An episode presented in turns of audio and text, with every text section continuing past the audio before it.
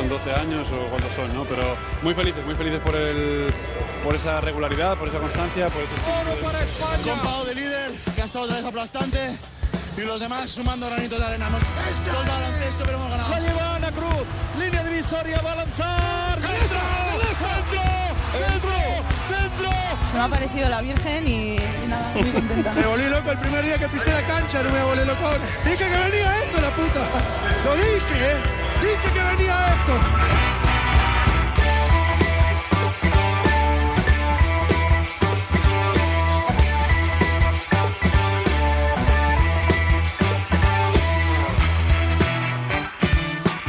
Bienvenidos, Onda Ceronautas, al segundo capítulo de la tercera temporada de Cuatro Cuartos. ¡Qué revuelo se ha creado! ¡Te lo digo yo! ¡No se trata! ¿A mí te crees que me importa que tires los balones? A mí me importa que defiendas.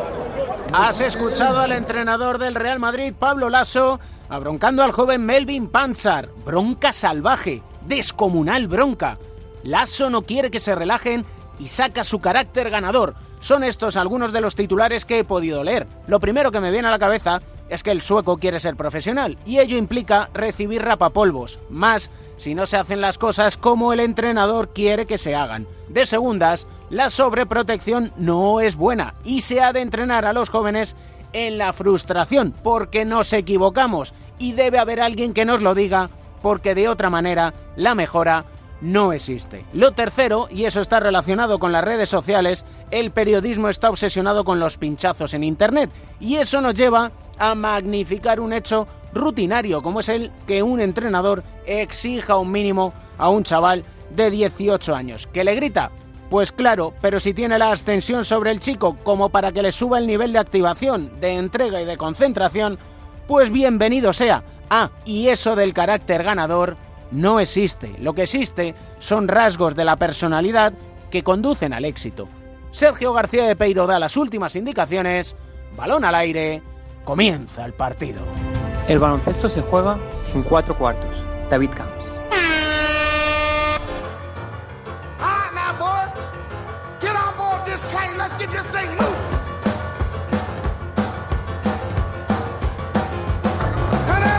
Siempre nos gusta en cuatro cuartos hablar con uruguayo. Jason Granger, ¿cómo estás? Muy bien, muy bien, por suerte. Una temporada más que ilusionante esta, ¿eh? Sí, una temporada muy, muy ilusionante, no solo para el equipo, sino para toda la ciudad de, de Vitoria y bueno, esperemos responder con creces.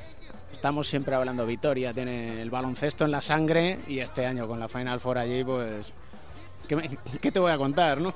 Sí, la verdad que sí, ¿no? una oportunidad muy, muy linda ¿no? para que eh, no solo el equipo, sino también toda la ciudad pueda vivir un, un evento tan importante, ¿no? diría uno de los mejores eventos a nivel europeo y la verdad que es algo totalmente merecido. ¿Qué carga de ilusión da eso? Eh, una edición muy, muy grande, ¿no? pero sobre todo motivación. Está claro que es algo que para el equipo es una motivación extra, pero bueno, no, no sacando los pies del piso, es algo que tenemos que, que trabajar diariamente para, para poder conseguirlo, pero está claro que, que es posible. ¿no? Que claro, hablamos desde fuera muchas veces y dice, bueno, eso, Final Four en casa, es presión, tal. Eh, el deporte es presión, el deporte es responsabilidad. Sí, eso se trata, ¿no? Además yo creo que, que este equipo ya demostró el año pasado que cada vez que, que estamos delante de esa presión, entre comillas, ¿no? Siempre hemos sabido responder, así que, que esperemos que, que este año seamos capaces de responder a cada situación de, de presión y cumplir con los objetivos, ¿no? Y además un año que se espera que sea más tranquilo que el pasado. Sí, esperemos, esperemos que sí. La verdad que el año pasado fue un poco más ajetrado con la salida del primer entrenador y la llegada del segundo, pero bueno, yo creo que es importante que hayamos, mantenido el bloque de, de jugadores y el entrenador del año pasado y yo creo que va a ser muy importante. Eso del conocimiento del entrenador para el jugador, ¿cómo de importante es? Eh, es muy importante para nosotros, ¿no? Está claro que conociendo a Pedro de, desde octubre del año pasado a ahora, ¿no? Sabemos bastante lo que nos pide, sobre todo en defensa y en ataque, y, y para los que hemos estado bastantes meses con él nos va a ser más fácil, ¿no? Y bueno, por suerte, como te decía antes, mantenemos el bloque, hay tres, cuatro jugadores nuevos que, que se están acomodando a la perfección. Porque hablamos mucho de la química entre los jugadores a la hora de jugar. Pero, ¿qué hay de la química entre entrenador y jugadores? Sí, eso es muy importante, ¿no? Yo creo que Pedro es un entrenador que te intenta exprimir al máximo, ¿no? Te sacar lo mejor de, cada jugador y, eso se demuestra reflejado en la cancha, ¿no? Pero es verdad que tenemos un, grupo humano de, de, chicos, de personas maravillosos que nos llevamos muy bien fuera de la pista y que yo creo que eso se traslada después a, adentro, ¿no? Hubo uno de los muchos jugadores que ha tenido Pedro Martínez que me dijo, lo que decías tú, te exprime al máximo, te exige mucho, dice, pero es el entrenador más justo que me he encontrado. Sí, totalmente, la verdad que es, es un entrenador que, como, te, como decíamos antes, te exprime al máximo, pero obviamente no te regala nada, ¿no? Está claro que cada uno tiene que ganarse en el día a día sus minutos y él es así, ¿no? Está claro que da igual el caché que tengas o el nombre que tengas, que te va a tratar de tú a tú a, a, todos por igual. ¿Cómo estás viendo a los rivales que tenéis enfrente de cara a estar en esa Final Four de Vitoria? Yo creo que hasta ahora con los que nos hemos enfrentado están, están muy bien, ¿no? Yo creo que han demostrado por ahora estar un paso, un peldaño superior a nosotros, pero bueno, todavía esto recién arranca, esperemos seguir mejorando cada, cada semana e intentar por lo menos eh, cumplir con el primer objetivo que es meternos en los playoffs. Da la sensación que el Real Madrid están como que un paso por encima de todos. Sí, están demostrando cada, cada partido, están un paso, un paso superior, ¿no? Pero bueno, hay que ser pacientes, hay que seguir trabajando. Yo creo que Real Madrid está haciendo un muy buen baloncesto, están jugando muy bien ofensivamente y defensivamente, pero bueno, hay que, hay que ser pacientes, seguir trabajando e intentar llegar lo más arriba posible. ¿Hay determinados equipos que es mejor encontrárselos a un solo partido que no en un playoff? Nos aventuramos a estar en el mes de abril y dices... y bueno, obviamente si, si uno quiere aspirar a meterse a la Final Four, da igual el rival, hay que, hay que jugar contra los mejores equipos, sea Real Madrid, sea Seguiris o Olympiacos, ¿no? Está claro que una vez una vez que te plantas en los playoffs puede, puede pasar cualquier cosa. ¿Cómo ha ayudado a Jason Granger y a su crecimiento la explosión de Lucas Vildoza? No, la verdad que es un chico que nos ha sorprendido a todos, no lo hemos hablado durante estas semanas, empezó sin jugar, ahora acabó un final de temporada magnífico, ¿no? Y yo creo que siempre tener jugadores de ese talento y esa calidad en el equipo siempre, siempre es muy importante, ¿no? Es una competición sana que tenemos entre, entre tres bases y bueno, todos con la misma con la misma idea de poder ayudar al equipo lo que necesitemos. Hablaba con David Doblas, que se fue allí, ahora está en Japón, pero se fue a jugar allá a Argentina y me comentaba mucho del baloncesto argentino, uruguayo, sudamericano. ¿Cuánto desconocemos de aquello? Pues sí, la verdad que mucho, ¿no? Y yo creo sobre todo que últimamente está evolucionando a mejor los últimos años, ¿no? Y bueno, estamos viendo que muchos muchos jugadores de nombre están yendo a jugar a Sudamérica y yo creo que son, son ligas son ligas que están, están creciendo cada día. ¿Qué objetivo se marca Jason Granger esta temporada? Primero que nada estar sano, ¿no? Poder estar al 100%, cosa que no, no pude el año pasado, y sobre todo de cara al equipo, intentar cumplir con todos los objetivos, que será por pelear todo, por todos los títulos posibles. Estar sano implica cuidado, tú eres cuidadoso. Sí, sí, totalmente, soy cuidadoso, pero bueno, está claro que me tendré que cuidar más de la cuenta, así que no solo físicamente y mentalmente, ¿no? Porque tanto Euroliga como CB son competiciones que, que, que, agotan, ¿no? no solo físicamente, hay que estar preparado en todo momento. No solo físicamente, mentalmente. Aquí nosotros tenemos, ya sabes, el diván de Beirán con José Manuel Beirán, Psicología del Deporte, yo que soy psicólogo del deporte. Pedro Martínez le encanta y estudia mucho de Psicología del Deporte, pero fíjate tú que en el baloncesto yo sigo teniendo la sensación que es un tema tabú. Bueno, yo creo que es un, un tema tabú, ¿no? Que, que, queda muy lejos aquí, sobre todo a nivel europeo. Yo creo que en Estados Unidos está abriendo un poquito más con, con bastantes jugadores, pero yo que es algo que, que, que, muchos jugadores necesitan, ¿no? Es algo donde uno se puede expresar, se puede, se puede abrir un poco más de cara a, a lo que no es solo el básquet y yo creo que es algo que, que, nos vendría bien a todos, ¿no? Y sobre todo para lo que es el crecimiento personal y profesional. Sí, sobre todo, ¿no? Está claro que, que el básquet también es un tema de, de confianza, ¿no? Yo creo que si uno puede confiar en sí mismo eh, luego las cosas van a ir muchísimo mejor y yo creo que el tema de psicología es, es un punto muy fuerte que, que, se debería utilizar mucho más. ¿Por qué se tiene tanto miedo cuando escuchamos la palabra psicología? No, la verdad no, no lo sé. Yo, por, por ejemplo, lo utilizo. Los últimos meses he empezado y la verdad que espero que me, que me dé resultado, ¿no? Pero bueno, es algo que, como todo lo nuevo, suele, suele chocar a mucha gente, ¿no? Pero bueno, yo creo que con el paso de, del tiempo espero que, que, vaya evolucionando, la gente lo vaya entendiendo y, y, seguro que los resultados se van a notar. Sobre todo que es algo que no es inmediato. que esto no es de hoy para mañana. No, está claro, ¿no? Es como, como toda la vida, todo tiene su, su proceso. Yo creo que, que va a ser muy útil de cara a un futuro próximo y, y espero que así sea. Y el proceso de Jason Granger, echar la, mira, la mirada atrás de vez en cuando y dices, a ver dónde estaba y dónde estoy. Sí, me suele, me suele pasar a, a menudo, ¿no? Pienso un chico que viene de Uruguay con 15, 16 años, aterriza en Madrid y luego hace la carrera que, que hoy en día estoy haciendo. La verdad que muy contento y muy orgulloso de, de todo el tra- trabajo y sacrificio que, que he puesto y que seguiré poniendo, obviamente. Echamos mirada atrás y recordamos este chaval de 10 años. Buah, sí, sí, me acuerdo cuando llegué a estudiantes por primera vez, que en aquella época se llamaba ADECO Estudiante, así que imagínate si, si fue hace tiempo, ¿no? Con, de ojos grandes, ilusionado, ¿no? Con ganas de cumplir su sueño, de poder jugar en el primer equipo. Y bueno, yo creo que Estudiantes fue ese equipo que, que me abrió las puertas. Hoy en día es una familia, sigue siendo una familia, un sitio donde tengo muchos amigos hoy en día y le estoy eternamente agradecido, ¿no? Y echamos un poco la vista más atrás. Y allí en Uruguay, ¿tus inicios cómo fueron? Pues muy divertidos. En Uruguay, como todo uruguayo, empecé jugando al fútbol.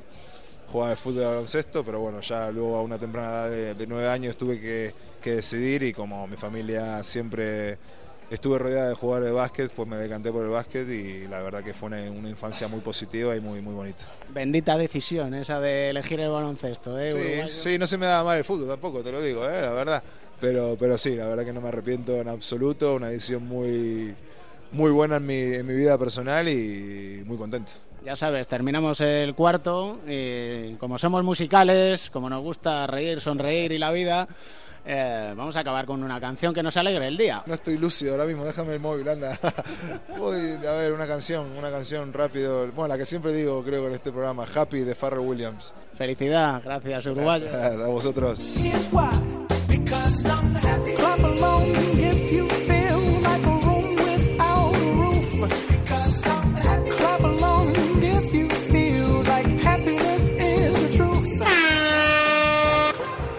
Granger from three quarters. Oh! Oh! Is that the momentum changer for Granger from three quarters of the court? He means all business, but Basconia, this miraculous shot. Bring me down. Your love is too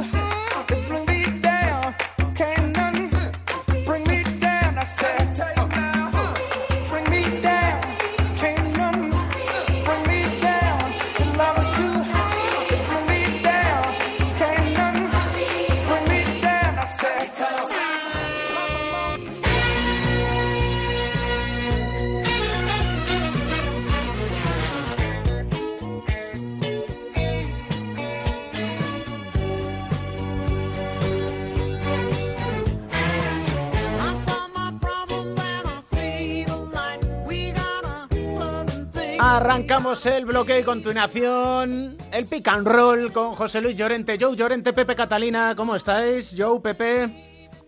Muy bien, Muy bien. fenomenal, estupendamente. Y arrancamos el bloque y continuación con una música, ya que en el primer capítulo nos gruñó, ¿eh, Pepe? Porque nos Con música gruñó. de verdad, con música de verdad, Claro, como a él le gusta. Claro, con clásicos, clásicos. Sí que, nos gruñó, sí que nos gruñó, ¿eh? Ojo, sí nos gruñó. Que de hecho han llegado mensajes, Joe, diciendo que qué pasa que nos regañaste tanto.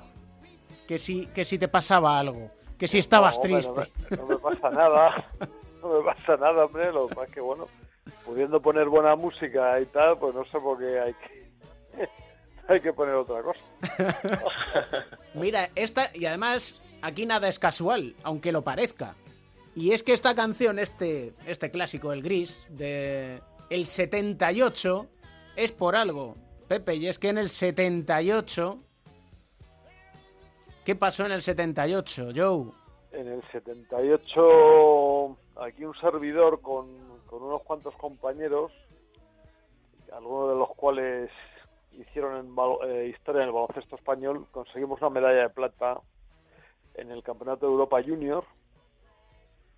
Y bueno, eh, en fin, según dijeron allí los que estaban eh, presentes, algunos de los técnicos, que se cambió, la- se cambió el baloncesto, que fue, fue el cambio del baloncesto.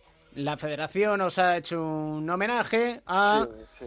Eh, Estaba Epi, estaba eh, Juanma López Iturreaga, estaba Fernando Romay, estaba Fernando Arcega. Alocén. eh, estaba Indio Díaz, eh, Alberto Alocén, el, eh, el padre... de Carlos el padre-.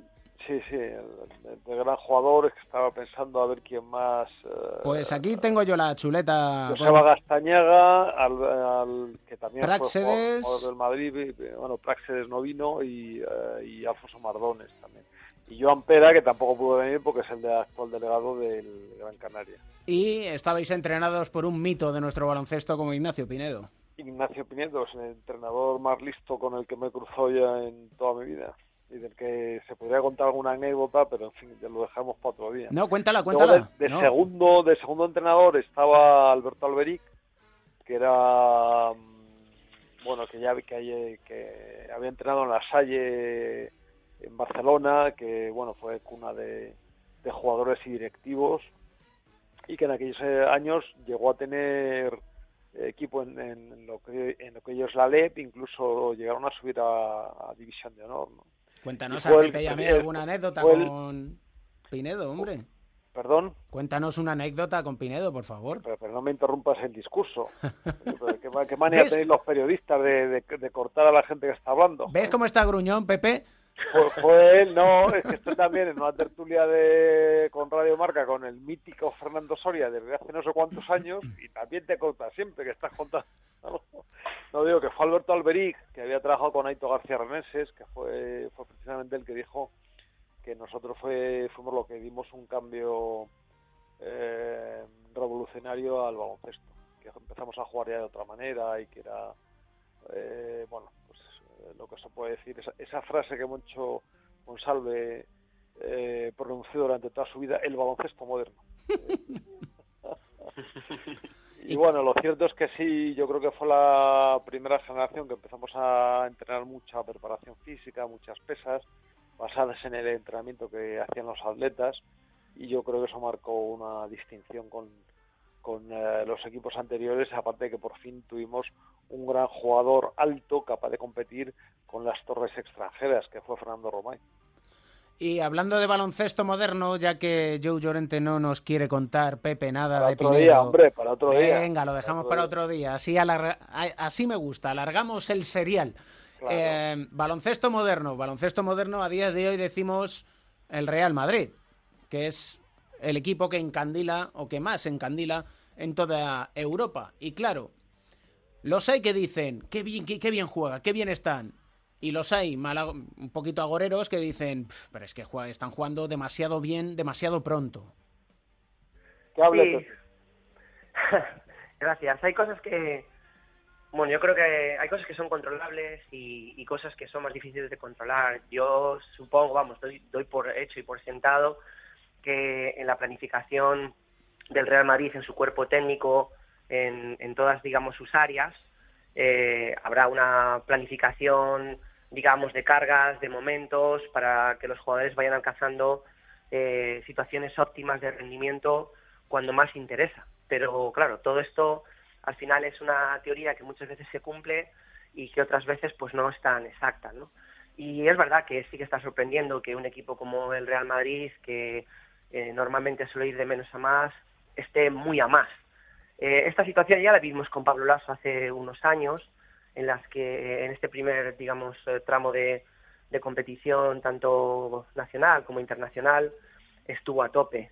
Bueno, yo creo que a veces no se le pueden poner puertas a- al mar, ¿no? Bueno, no- a veces no, nunca se le pueden poner puertas al mar. El Real Madrid ahora mismo está muy bien, está desmelenado, si se me permite el término metafórico, baloncestísticamente hablando, y bueno, pues eh, tampoco vas a, sujetar eso. Eh, supongo que habrá una precaución y una cautela por eh, parte de todos los que están alrededor, principalmente, como digo, cuerpo técnico, preparación física, eh, servicios médicos, de controlar un poco todas estas situaciones, pero yo ahora diría que, aprovechen el momento presente. El otro día me decía Roberto Vasco, y es que en la Euroliga están el CSK, el Fenerbahce y el Madrid muy, muy arriba, y no suele ser habitual. Eh, yo creo que los equipos cada vez son más conscientes de, que hay que intentar tener una regularidad y que a veces los malos comienzos pueden marcar situaciones que luego a lo largo de la temporada se pueden pagar. Estoy muy de acuerdo, como viene siendo habitual, con nuestro amigo Pepe. Y me gustaría matizar alguna cosa. Primero, eh, a diferencia de aquella temporada en la que el Madrid sorprendió a todos y estuvo batiendo récords de imbatibilidad, etcétera, eh, la plantilla de, de hoy es mucho más larga que la de entonces. Madrid tiene, no sé, 14, 15, 16 jugadores, los va rotando, con lo cual está produciendo menos desgaste. Eh, por otro lado, estoy de acuerdo, están jugando bien, pues que jueguen bien. Además, para los espectadores es una delicia. A mí que me quiten lo bailado. A mí me daba, bueno, es que luego a mí qué más me da. Si me- Luego cuando gana la Euroliga te llevas un alegrón, pero hombre, lo bien que te lo pasas todo el año viendo jugar a tu equipo fenomenal y ganando partidos, eso también yo creo que merece merece la pena, ¿no? Y esto esto merece una lo que estoy diciendo yo también yo creo que que merecería una reflexión un poco más general, ¿no? Y por otro lado, tampoco me da a mí la impresión de que el Madrid esté a tope, ¿no? Lo que pasa es que eh, tiene una plantilla ya mm, eh, en la que la mayoría de los jugadores, los, los jugadores fundamentales, llevan mucho tiempo jugando juntos y es que juegan solos, juegan de memoria. y me da también un poco la impresión que van apretando en los partidos según, eh, bueno, pues eh, según van, ¿no? Entonces, eh, cuando llega la hora de ganar el partido, pues meten un acelerón y ganan, ¿no? Mm, ¿Qué quiero decir con todo esto? Que también tengo la impresión de que, de que Pablo Lasso y su equipo están intentando manejar el equipo y programarlo, como decía Pepe, para que llegue bien al final de temporada y para hacerlo de forma progresiva y controlada.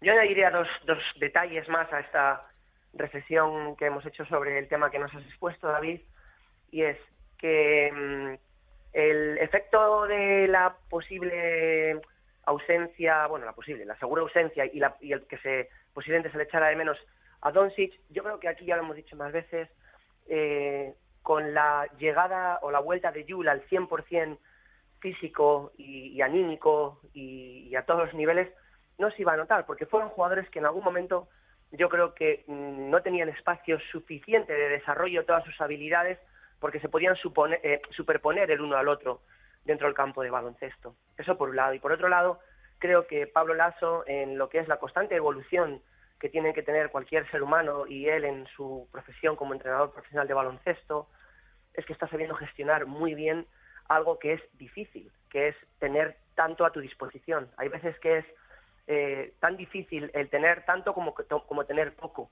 Y, el tener a tantos jugadores bien a la vez, entrando y saliendo por, por lesiones, por motivos familiares, por rotaciones, por eh, competiciones que quieres poner unos y a otros, y que no se acuse, creo que es un mérito de, de Lasso y todo su equipo de trabajo.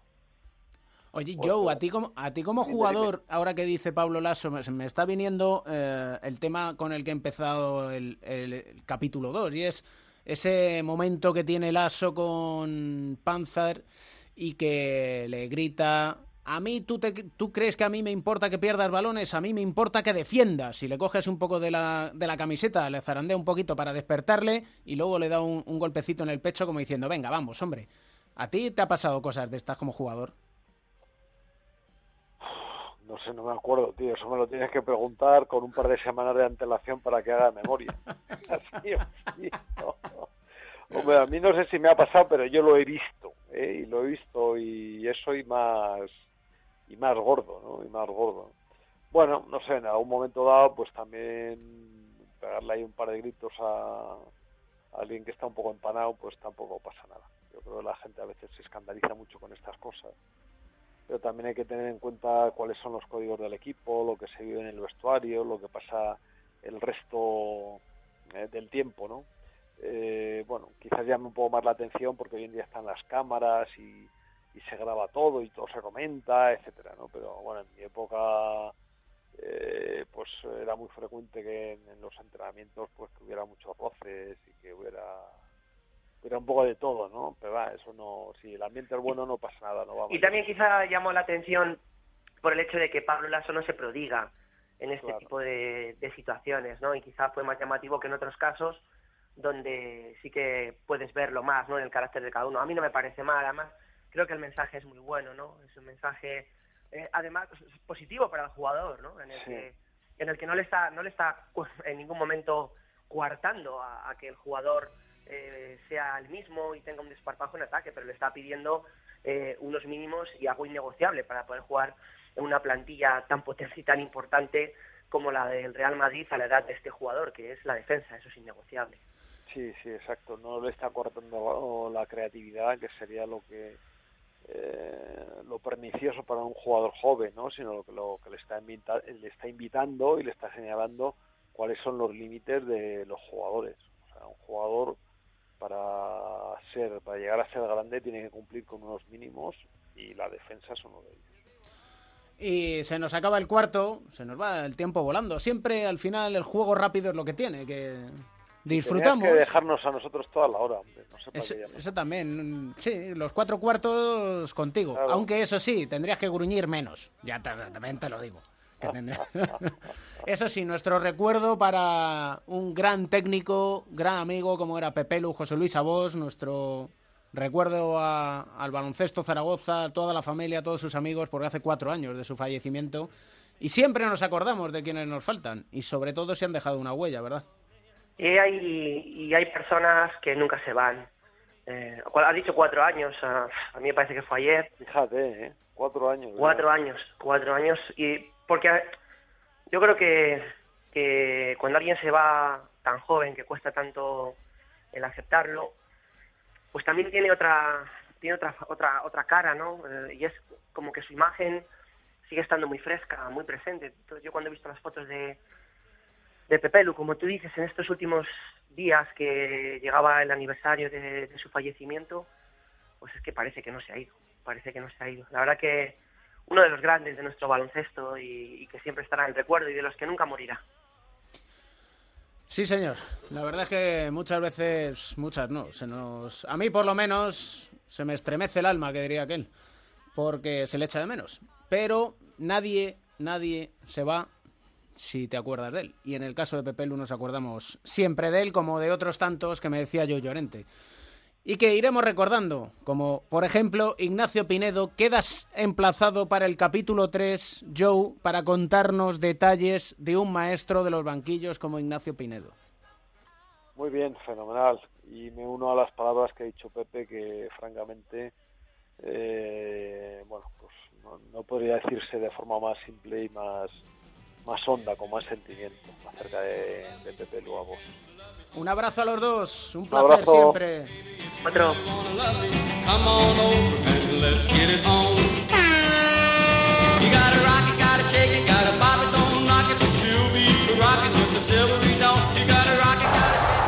Yes, again.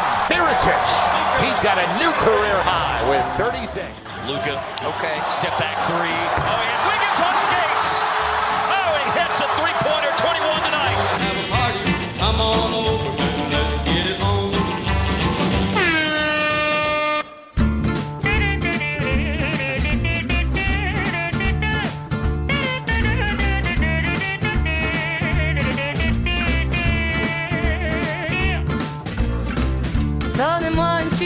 Tercer cuarto en marcha. en- Y nos ponemos cómodos, como siempre, muy cómodos en nuestro diván de Beirán, Psicología del Deporte, con nuestro psicólogo del deporte y medallista olímpico, José Manuel Beirán. ¿Qué tal estás?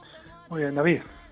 Fíjate que Jason Granger, qué alegría, qué alegría cuando hablamos con deportistas que reconocen abiertamente, sin tabús, sin complejos y sin ningún tipo de problema, que sí, que lo mismo que acuden al fisio, que lo mismo que van al médico, sí, van al psicólogo. Sí, es cierto. Y además hay más, más de los que nosotros eh, conocemos. En muchos casos porque no les gusta decirlo o porque trabajan por fuera de, de su equipo, pero sí que hay. Pero da gusto gente que lo dice, que no le da ningún miedo porque hay que ser valiente también para decirlo y para decir, oye, mm, es un aspecto en el que todavía puedo mejorar. Es más, eh, cuando llegas a cierto nivel es el aspecto más importante de todos, porque físicamente, técnicamente está muy igualado. Muchas veces lo que te diferencia, ese plus de, de calidad eh, que necesitas, que a lo mejor es un 5% de, de tu rendimiento, te lo puede dar la mente. Y además es que, fíjate que dice que el básquet es un tema de confianza. Si uno puede confiar en sí mismo, luego las cosas van a ir mucho mejor. Y claro, aquí más de uno se preguntará, ¿y cómo se trabaja eso? el básquet y cualquier otra cosa a la que te enfrentes en la vida. O sea, la confianza es fundamental. La confianza y la motivación son fundamentales. Mira, la confianza, en primer lugar, lo que hay que tener claro es que confianza no es decir voy a ganar porque sí, o sea, sin una base sólida detrás. Eso sería una falsa confianza de la que también estamos bastante acostumbrados a, ver, que muchas veces pues eh, es, lo- es lo que tienen que decir los deportistas muy conocidos o muy famosos. Tienen que ponerse ahí por delante, ya hemos comentado algunas veces, esa, esa máscara en la que dice yo, bueno, no tengo dudas, no tengo ningún problema. Por eso es por lo que muchas veces no se reconoce que vas con psicólogos. Entonces, siempre dicen, estoy perfectamente, voy a ganar, pero si no hay algo detrás que sustente eso, al final es mucho peor. O sea, la, auto- la confianza, la autoconfianza es fundamental para cualquier cosa que queramos hacer. Pero la confianza simplemente es un análisis realista de el- del objetivo, las dificultades del objetivo al que nos enfrentamos y sobre todo los propios recursos de los que disponemos para enfrentarnos a, a- a esas metas. Tú puedes decir, bueno, yo estoy seguro de que ahora voy a correr con Usain Bolt y que le puedo ganar. Y me, lo, me convenzo, me lo repito, me lo repito, me lo repito y estoy convencido de que lo voy a hacer. Pero yo sé que al final que eso no lo voy a poder conseguir. Y en cuanto lleve cinco metros de carrera ya me va a sacar tres. Entonces ahí es cuando viene el problema. O sea, no tenemos eh, la, eh, no hay una base que sustente eso y lo que va a pasar es que me voy a desanimar al principio y todavía voy a hacer una carrera mucho peor de la que podía haber hecho si no hubiera tenido esa falsa confianza. Y además dice, eh, es un tema tabú, queda muy lejos en el baloncesto europeo, aunque dice va a ser muy útil de cara a un futuro próximo y que muchos jugadores lo necesitan. Sí. Y al final lo más importante es analizar cuáles son es- ese establecimiento de objetivos y en eso es en lo que sí que le puede ayudar mucho un psicólogo. Que sean unos objetivos eh, retadores, que sean objetivos que le suponen un reto, que sean atractivos, pero que sean realistas y que sean unos objetivos en los que le cueste conseguirlo, pero que vaya consiguiendo éxitos. Al final la confianza depende de, de los éxitos que tengas. Si tú tienes muchos éxitos, tienes más confianza. Tienes más confianza, vuelves a tener más éxitos. El problema está en qué supone un éxito para, ti-. Si para ti éxito simplemente es ganar, solo ganar, entonces es muy difícil, muy difícil, porque muchas veces vas a perder o no vas a jugar bien. La confianza, el éxito, supone ir consiguiendo objetivos. Y en algunos casos el objetivo, si yo corro con Bolt un día, pues eh, el objetivo a lo mejor es hacer mi mejor marca. O sea, me estoy comparando conmigo mismo, no con él. O sea, hacer objetivos que ponerse objetivos que dependan de uno, que tengas control de la situación, que, que dependan de ti al 100%. Esos son éxitos, los vas consiguiendo, no es lo mismo que ganar, pero poco a poco irás mejorando. Porque tendemos a fijarnos en lo que hacen los demás, sino en lo que hacemos nosotros mismos, ¿no? Eso es, en lo que no depende de nosotros. Aparte de que da confianza el, el ponerse, establecer unos objetivos antes de un partido. ¿Qué objetivos tengo para este partido? Y que te pones objetivos, por ejemplo, en el baloncesto el objetivo es ir al rebote todas las veces, ¿no? Cada vez que haya un tiro yo voy al rebote. Eso no me garantiza que coja todos los rebotes, pero a la larga, si yo lo hago siempre, voy a coger muchísimos más rebotes y sobre todo me va a dar tranquilidad, me va a dar confianza saber que eso sí que lo puedo hacer. A lo mejor luego no los cojo, pero yo puedo ir todas las veces al rebote. Sin embargo, si el objetivo que me pongo es coger 10 rebotes, hay veces que me voy a esforzar muchísimo y no voy a poder conseguir ninguno por, por múltiples causas. En ese caso me podría desanimar. No, mi objetivo era ir al rebote y lo he hecho. Luego no lo he cogido en este partido, pero a la larga voy a coger muchísimos más. Y fíjate que hay una frase que a mí ya me ha impactado del todo, que es que dice en torno al psicólogo del deporte, dice Jason Granger, uno se puede expresar, abrir más a lo que no es solo el básquet. Bueno, eso es fundamental también. También es fundamental ver las cosas con perspectiva. Algunas veces necesitas alguien que esté fuera de, de tu ambiente, o por lo menos que no dependas de él. Tú no puedes contarle las mismas cosas que le cuentas a un psicólogo a tu entrenador, ni siquiera a un segundo entrenador, porque dependes de ellos para que para jugar. Tú no le puedes decir que tienes dudas o que te encuentras mal, porque dices a lo mejor luego no me va a sacar a jugar.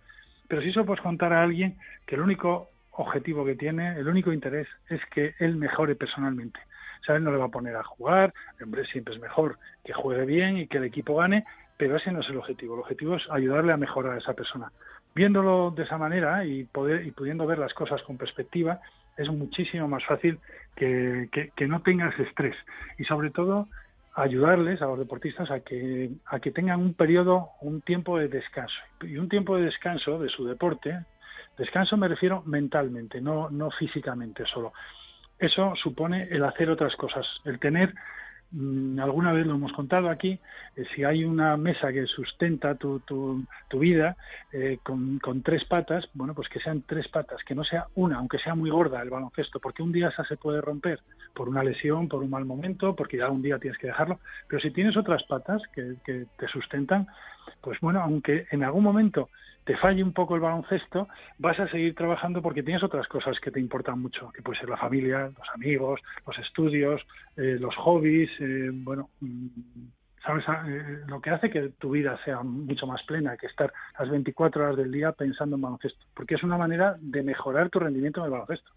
Y es que fijarse solo en una cuestión es malo, porque como lo dices, al final si esa cuestión falla, acabas derrumbando y quizás has construido un gigante con pies de barro. Siempre aprendemos aquí en el diván de Beirán, siempre aprendemos no solo de psicología, no solo de baloncesto, sino de lo que es la vida en sí. Para el siguiente capítulo tenemos pendiente, que no se me olvida, el decir las cosas como son. No engañar, muy bien. Un abrazo enorme, maestro. Igualmente.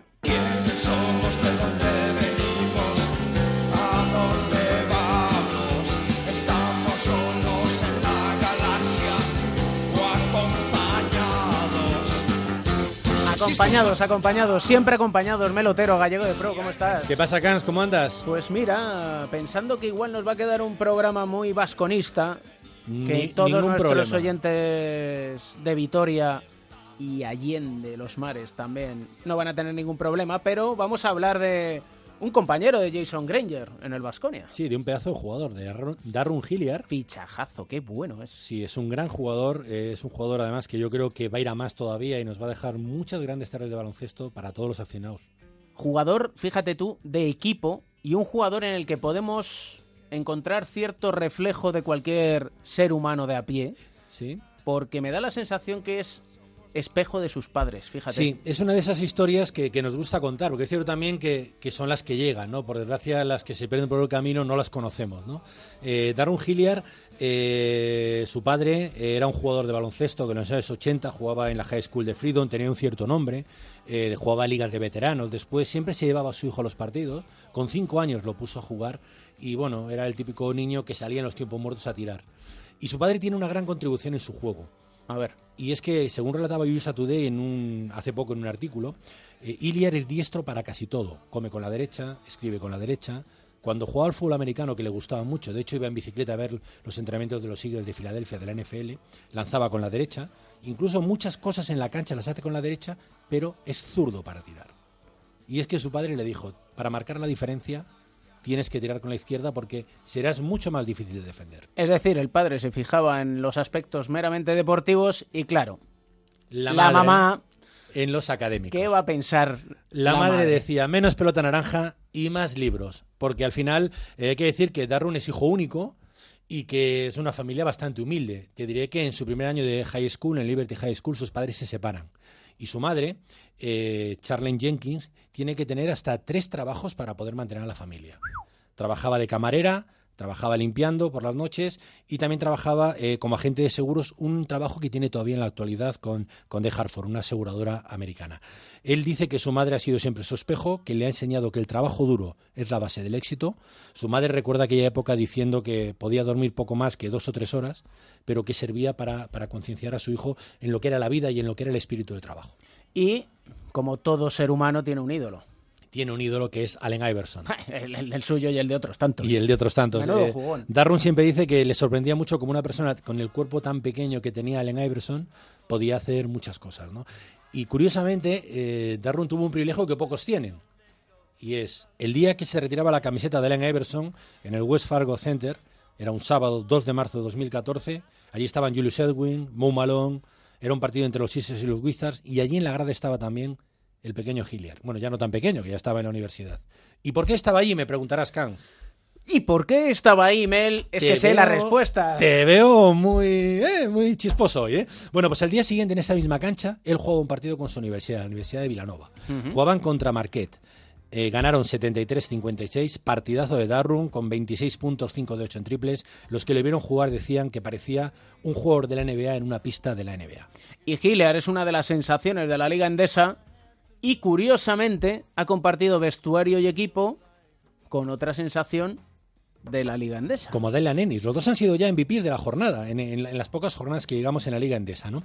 Te diré que, bueno, cuando llegó a la Universidad de Villanova, y una historia muy curiosa, que es que de repente el pequeño Darwin llega a casa y le dice, mamá, mamá, tengo una beca completa para ir a la Universidad de Villanova. Y su madre le dice, ah, sí, ¿y cuánto me va a costar? Y, No, y le dice, no, no, no, es completa, no tienes que pagar nada.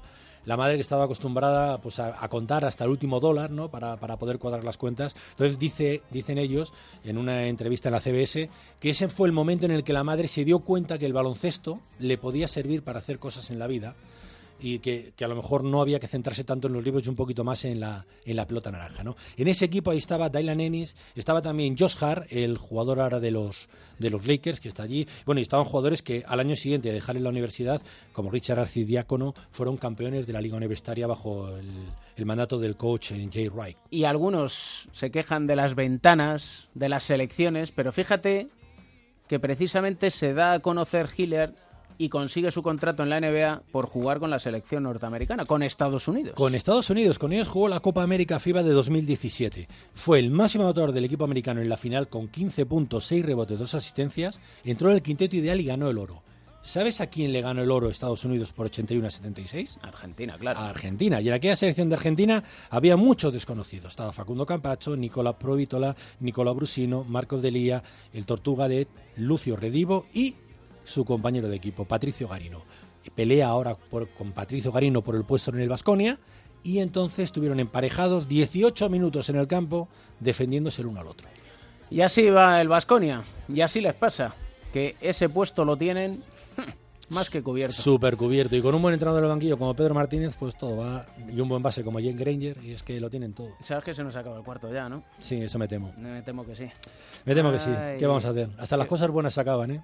Incluso las malas. Gracias, Mel. Gracias, Can.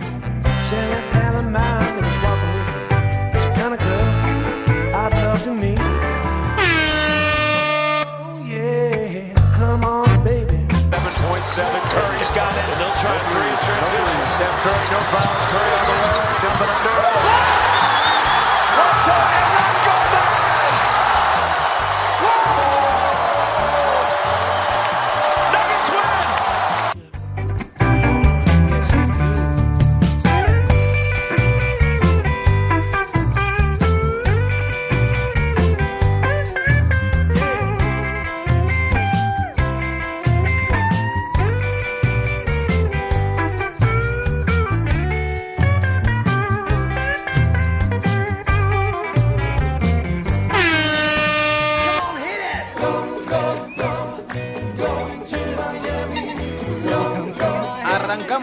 Último cuarto y lo hacemos, ay amigo, yéndonos a Miami. Nacho García, ¿cómo estás?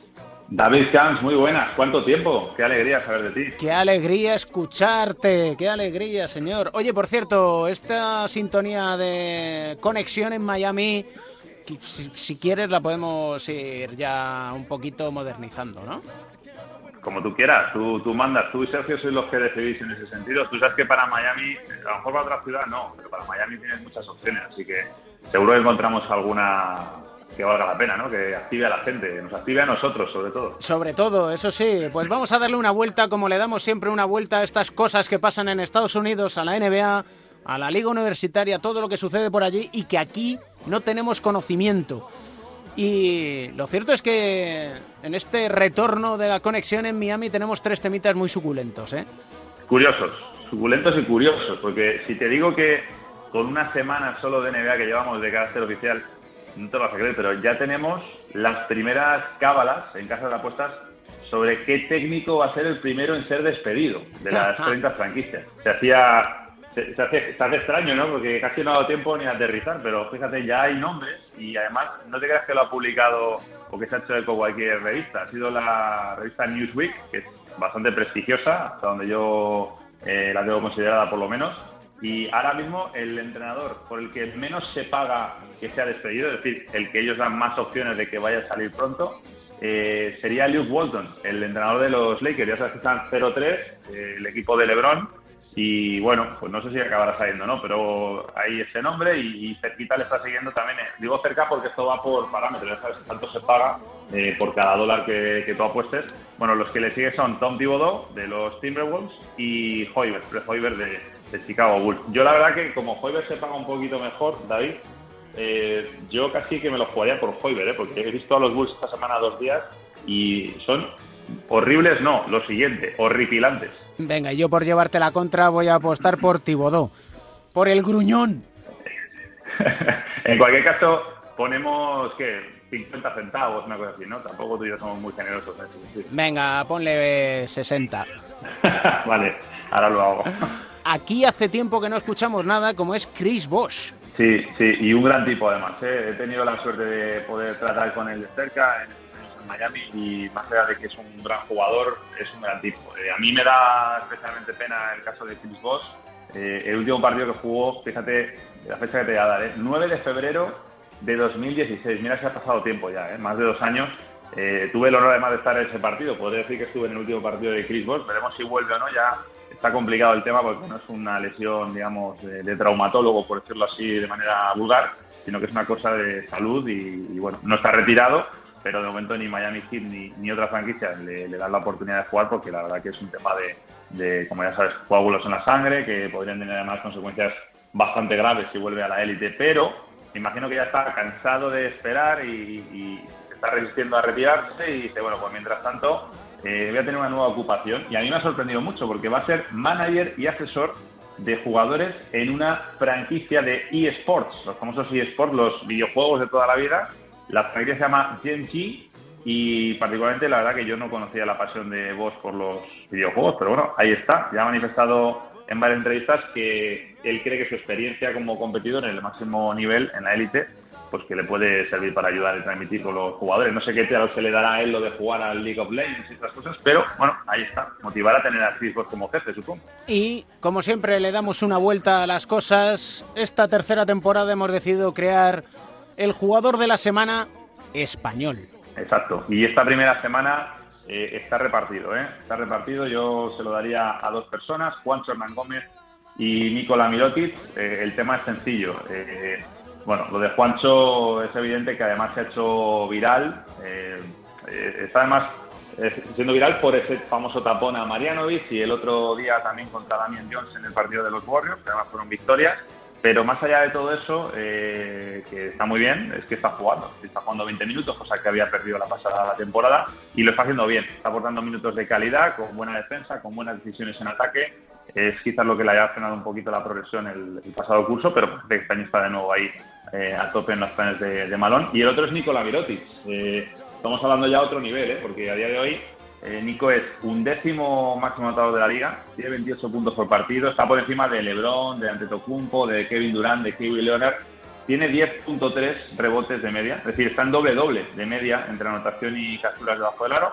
Y luego los números de triples, ¿no? Eh, los triples está con un 47.8 de acierto. Eh, números eh, potentes y en ambos casos, además, tanto de Juancho como el de Nico, hablamos de, de, los dos mejores equipos del oeste ahora mismo, dos equipos invictos, Denver con 4 a 0 y los Pelicans segundos eh, con, con, 3 a 0. Es decir, que dos nombres propios, Juancho Hernán y Nico Mirotic, con gran arranque y además siendo claves para el buen arranque también de sus equipos. Un abrazo. Cuídate mucho, chao.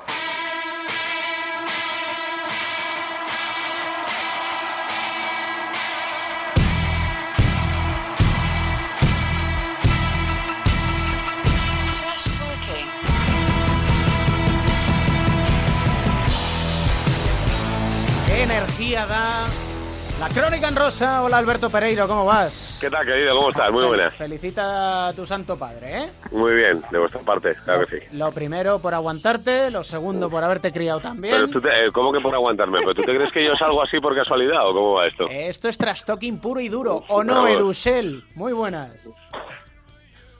Muy buenas. A ver, Edu. A ver, a ver, Edu, saluda. Aguántame, ahí me oyes. ¿Me oyes Claro, ahora? Vamos a ver, Ah. no tengas miedo al trastoking de Pereiro. Da miedo, da miedo, Pereiro, da miedo. Que te escupo, ¿eh? Que no tengo problema ninguno. Bueno, vamos a ver. No nos peleemos todavía, pero ¿es verdad que hubo escupitajo entre Rondo y Chris Paul? ¿Es mentira? ¿Es una invención de CP3? Cuéntanos, Bueno, vamos, vamos a ver. desvélanos es- la es- realidad. eh, la, ra- la realidad es clara. El vídeo que manda los Rockets a la liga. Eh, sí que es verdad que no se ha admitido como escupitajo, pero eh, por aquella excusa de que como llevas el protector bucal, eh, no hay posibilidad de escupir. Pues no he hecho el ejercicio de comprarme un protector bucal, pero creo que se escupe igual. Y, y se ha visto que sí. Eh, bueno, las sanciones ya se las sabe todo el mundo. Eh, cuatro partidos para Ingram, que es, vamos, a mí me pareció de niño pequeño completamente. Tres para Rayon Rondo por los puñetazos y dos para Chris Paul por la por la contestación. Eh, de todo esto saca la lectura que vamos a contarle a la gente ahora, porque la sanción y la pelea ya la conoce todo el mundo, pero se han empezado a conocer las reacciones. Primero, eh, la declaración de Rayon Rondo con la Liga, eh, que es eh, impresionante cómo reconoce que no hay un jugador en la NBA que sea peor compañero que Chris Paul, que le pueden preguntar a cualquiera, que pregunten en New Orleans, que pregunten en los Clippers y que pregunten en Houston cómo está la situación ahora. Eh, está claro que no tiene muchos amigos. La última, no sé si decirlo retweet o recontestación a todo esto después de las declaraciones de Rondo, eh, ha sido de Glenn Davis. ¿Os acordáis de Baby Shaq? Eh, que ha hecho esta mañana unas eh, declaraciones encima de la última frase de Rayon Rondo diciendo que ha eh, jugado con los dos, que ha entrenado con los dos y que el único que es mal compañero es Chris Paul. A ver, está claro que está creciendo una sombra, son 13 años en la liga para eh, Rondo, 12 para Chris Paul, 33 años para uno y 32 para el otro y está claro que el otro día pues saltó todo lo que no ha saltado en muchas temporadas y desembocó en todo esto, pero vamos a fijarnos un poco en Ingram porque eh, ya lo dijo eh, después de eh, lo que pasó en el Staples, que eh, todo esto viene de la permisividad de los hábitos con James Harden a la hora de buscar e inventarse faltas y que por ahí vino toda esta historia. Luego asumió que volvería a hacerlo por sus compañeros, pero la verdad es que la imagen es un poco ridícula, verle correr media cancha, teniendo en cuenta además que, a ver, tienes a Lance Stephenson al lado. Si Lance Stephenson no se mete en una pelea, es porque no hay suficiente picante. Claro que la, la media carrera que se hizo bueno, pues vimos una imagen dantesca el otro día en el Staples. Estaba claro que cuando a principio de temporada, y lo comentamos los tres muchas veces, hablamos de que estos Lakers iban a dar mucho que hablar. Bueno, de momento 0-3 y más peleas que otra cosa, ¿no? Pero aquí a mí se me ocurren dos cuestiones, a ver si estáis de estás acuerdo. bastante mosca con el tema, ¿eh? Por lo que te he leído el otro día. Eh, vamos a ver, a mí me Hombre, no parece se puede comparar, no se puede comparar, David, con todo el respeto a los 82 partidos que le metieron a Ron Artes, a los ejemplo. 70 que le metieron a, a Stephen Jackson y a los 30 que le metieron a Jermaine O'Neal. Eh, se compararon los puñetazos. Y Son 54 los que pegaron entre todos los de Indiana, más tres empujones de Ben Wallace contra cinco puñetazos el otro día. No tiene comparación una cosa con la otra. ¿eh? Correcto, ni tampoco hablando de los Lakers, hay una imagen que seguro que tú y Edu os acordáis, que es finales de la NBA, Lakers Celtics, Kurt Rambis. Sí, sí. ¿Eh? Sí, sí. Y ahí- sí, cayéndose al suelo con un jugador encima La y a River, puñetazos directamente, sí. y eso fue, pero vamos, lo, lo mismo o más, probablemente. ¿no? No, no, Sí, fue peor, fue bastante peor. No sé si ha visto Pereiro dentro de este Speedgate que le han llamado en Estados Unidos. Hay una teoría, hay un vídeo en el que sacan a cámara lenta a Carmelo Anthony, eh, que está en los Rockets, que es compañero de Chris Paul, que sale dos veces mordiéndose el labio antes del escupitajo y hay Sí, que dicen que lo puede empezar él todo, sí, que sí. es él el que ha escupido a Chris Paul. Sí, sí. Bueno, pues está que pues otro presidiario jugando al básquet. Si es que al final estamos en, en lo mismo. Se juntaron demasiadas eh, almas calientes en, en todo esto. Creo que no es comparable a la situación aquella porque hay que recordar que aquella además eh, también involucró al público. eh, eh, al final recibieron todos. Yo creo que la- si en la NBA baja las sanciones con lo dura que está siendo con estas cosas, además ya sabéis, y sin- hay que recordarle a la gente una cosa, eh, esto va en el sueldo también. O sea, todo jugador eh, que no juega un partido por una sanción de la liga se le quita del sueldo. En, el- en aquel año me acuerdo que Artés tenía eh, 16 millones de dólares de sueldo y no cobró ni un santo duro. Bueno, pues ahora en menor escala, pero es todo más o menos lo mismo. Y aquí a la segunda parte que quería ir yo, y es, si Chris Paul se lleva tan mal con todos los jugadores, ¿qué demonios hace siendo el presidente de la Asociación de Jugadores? Bueno, eh, te, voy a, te, te- te lo voy a contestar muy rápido. El anterior presidente fue Derek Fisher, eh, y se acostó con la eh, ma- con la mujer de Matt Barnes, que era un jugador de su equipo. Está claro que ahí o tienes galones en cuanto al trash talking callejero y al levantafaldas o no te va bien la cosa. Es decir, que para ser presidente hay que ser trastoker. Y un golfo, no, las dos cosas. Desde luego, las dos cosas, porque vamos, el picaflor de Derek Fisher, no vamos a empezar aquí a sacar el currículum, porque vamos, si yo he tenido una juventud maravillosa, lo de este tío es un escándalo, ¿sabes? Somos unos rookies. Sí, sí, vamos, que, que, vamos, yo tenía muy claro que hay ciertos días de mi vida en los que he salido a sitios o he salido con gente que llevaba la L en la espalda, pero eh, cuando te comparas con estos tíos ya, la verdad es que la- cualquier comparación es odiosa, desde luego. Y en el rincón de Mateo, papá de Mateo, ¿qué tenemos? ¿Qué nos traes? Pues vamos con uno que tiene la L a la espalda, como dice Peteiro, que, pero al que desde hace ya tiempo comparan con, con grandísimos jugadores, un jugador que ya ha hecho, que con tres partidos lo ha bastado para hacer historia en, en la NBA, es Trae Young de, de los Atlanta Hawks, este jugador que draftearon los Dallas Mavericks e intercambiaron por, por Luka Doncic, en apenas tres partidos ya ha logrado una marca de 35 puntos y 11 asistencias, el primero en lograr un 30 más 10 desde, desde Stephen Curry.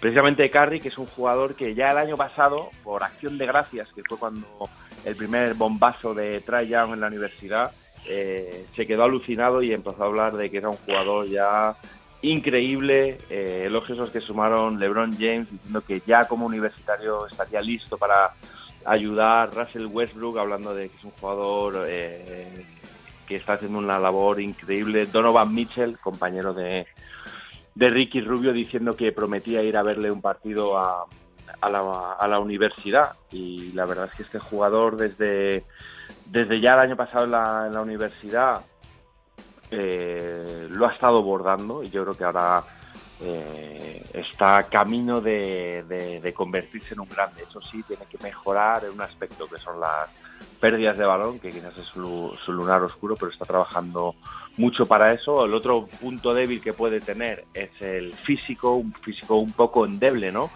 que todavía hace que tenga más valor lo que está haciendo y, y está también trabajando muy duro para corregir eso. El año pasado ya, desde que acabó hasta que fue elegido en el draft y este verano se está metiendo todos los días batidos de hasta cinco batidos diarios de, de proteínas para mejorar el, el físico y, y va ahí camino de, de hacer historia.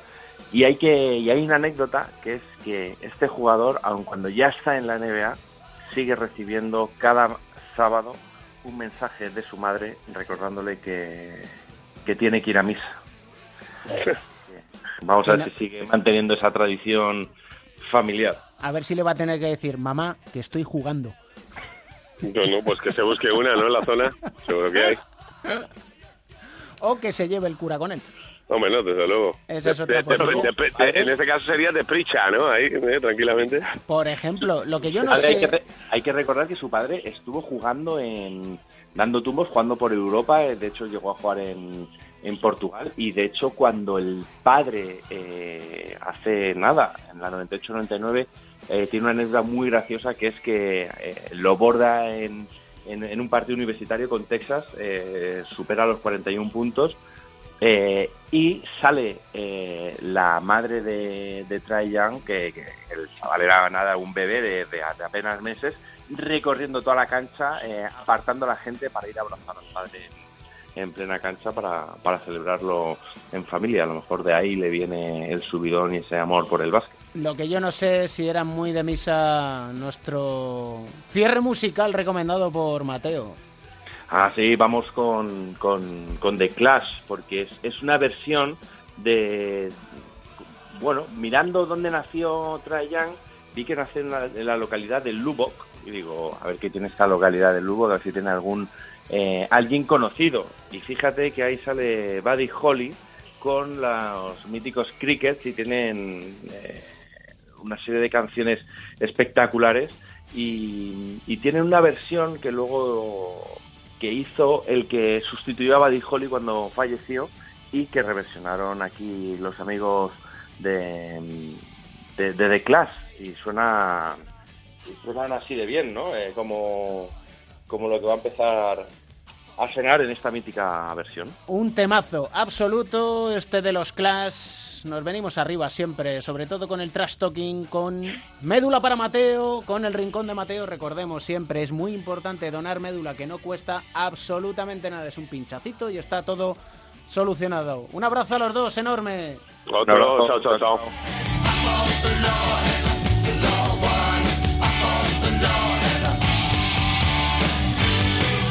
Hasta aquí el segundo capítulo de la tercera temporada de Cuatro Cuartos. No queremos peleas. No, señor, nos gusta la sonrisa, nos gusta sonreír, nos gusta reír, nos gusta la carcajada, nos gusta el baloncesto. Y también escucharte y que nos critiques y que nos digas qué podemos mejorar, porque de eso se trata, de escuchar y de mejorar.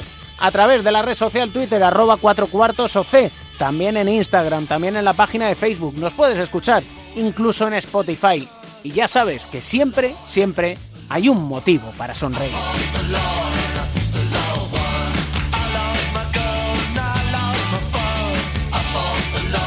El baloncesto se juega en cuatro cuartos. David Castro.